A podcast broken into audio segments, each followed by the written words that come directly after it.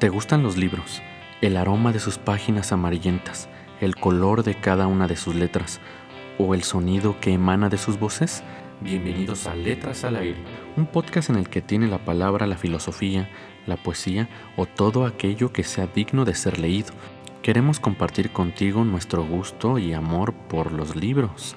Te invitamos a sentir, a pensar y a creer, porque en el fondo, leer es comenzar a dejar de creer lo que nos han contado.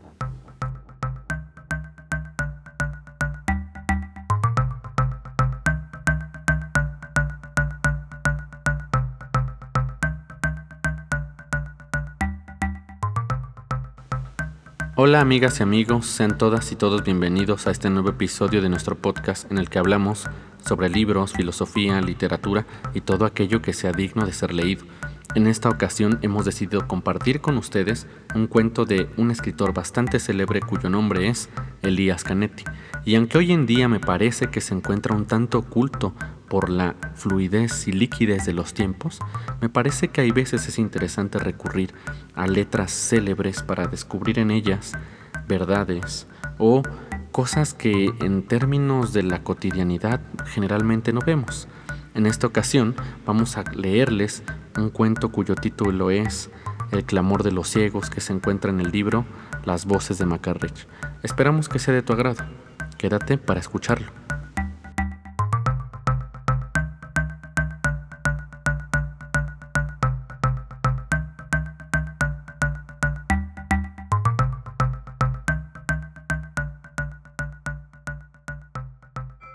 Trato de relatar algo y apenas enmudezco me doy cuenta de que aún no he dicho nada. Algo maravillosamente luminoso y denso permanece aún en mí y obstruye la palabra. ¿Es acaso la lengua que no entiendo y que paulatinamente debo interpretar en mi interior? Había acontecimientos, imágenes, sonidos, cuyo sentido de entrada radica en uno mismo, que fueron no tanto tomados, sino reducidos a palabras y que más allá de las palabras son aún más profundos y plenos de sentido que ellas mismas. Sueño en un hombre que olvida las lenguas de la tierra hasta no comprender cuánto se dice en ninguna de ellas. ¿Qué hay en el lenguaje? ¿Qué esconde?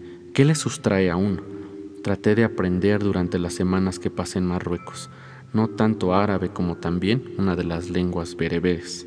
No quería perder ni un ápice de la fuerza de esas extrañas voces. Quería sentirme tan afectado por esos sonidos heterogéneos como en realidad se merecen, y no flaquear por un conocimiento deficiente. No había leído nada sobre el país. Sus lugares me resultaban tan ajenos como sus gentes. Lo poco que a lo largo de una vida le llega a uno por los aires de cada país y cada pueblo se pierde en las primeras horas. Pero permanecía la palabra Alá, que no podía eludir de ninguna manera. Por lo que atañe a los viejos, una parte de mi experiencia me predisponía hacia ellos, la parte más cotidiana, emotiva y persistente. Viajando lo toleramos todo. Los prejuicios quedan en casa. Se observa, se escucha, se siente uno fascinado ante lo más atroz porque es nuevo. Los buenos viajeros son despiadados. Cuando el pasado año, tras 50 años de ausencia, me acercaba a Viena, pasé por el Blindenmark, un lugar cuya existencia nunca hubiera sospechado con anterioridad. El nombre me hirió como un látigo y jamás me ha abandonado desde entonces. Ese año, cuando llegué a Marrakech, me encontré repentinamente entre los ciegos. Eran cientos, incontables, la mayoría mendigos. Un grupo de ellos, unas veces ocho, otras diez, podía verse en el mercado formando una apretada fila y cuya ronca y eternamente reiterada letanía era audible a lo lejos. Me situé frente a ellos, igualmente inmóvil y no muy seguro de si percibían mi presencia. Cada uno de ellos sostenía frente a sí un plato de madera, y cuando una moneda caía en uno de estos, pasaba de mano en mano, y cada cual la palpaba, la probaba, hasta que uno, cuya función parecía ser esa, se la embolsaba finalmente. Se sentía en común, al igual que se murmuraba y se clamaba en común. Todos los ciegos pedían en nombre de Dios y mediante la limosna podía obtenerse de Él algún favor. Empezaban con Dios, terminaban con Dios y repetían su nombre diez mil veces al día. Todas sus letanías contenían su nombre de varias formas, pero la letanía a la que se aferraban desde un principio permanecía inalterable.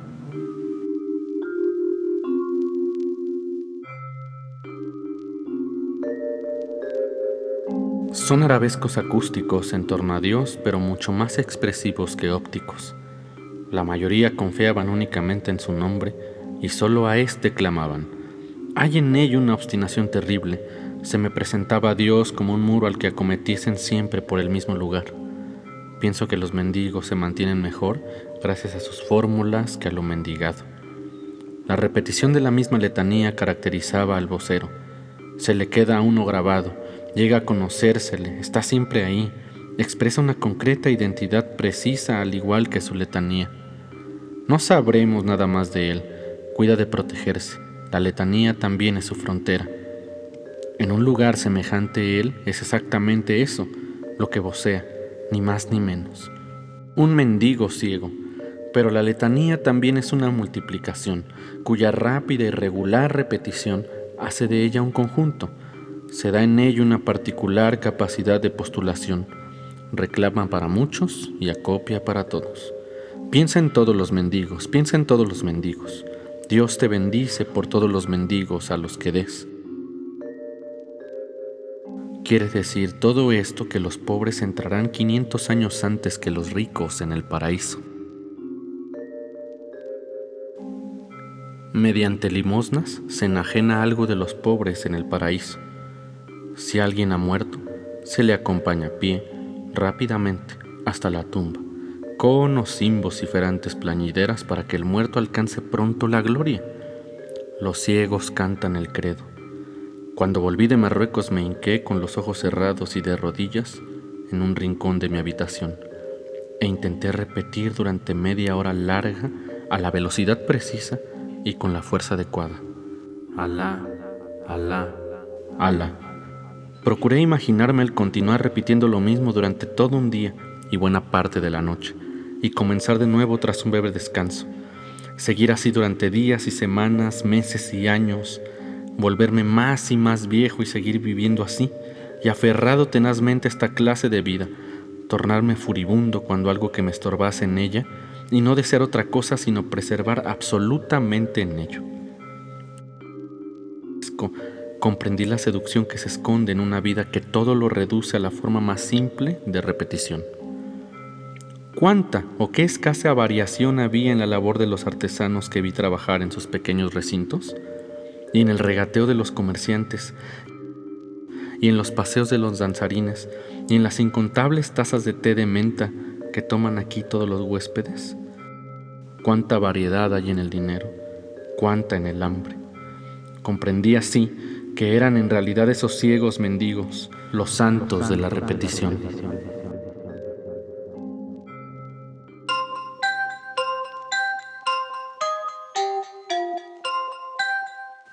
Esperamos que este episodio haya sido de tu agrado y nos gustaría que nos compartieras por Instagram, por TikTok o por Facebook cuál es tu interpretación de esta última frase. ¿Qué es la repetición? ¿A qué se referirá? Nos vemos en el próximo episodio. Deseamos que los libros los acompañen, que tengan muy buenas lecturas y nos escuchamos y nos leemos en algún punto del globo, estimados lectores y lectoras. Adiós.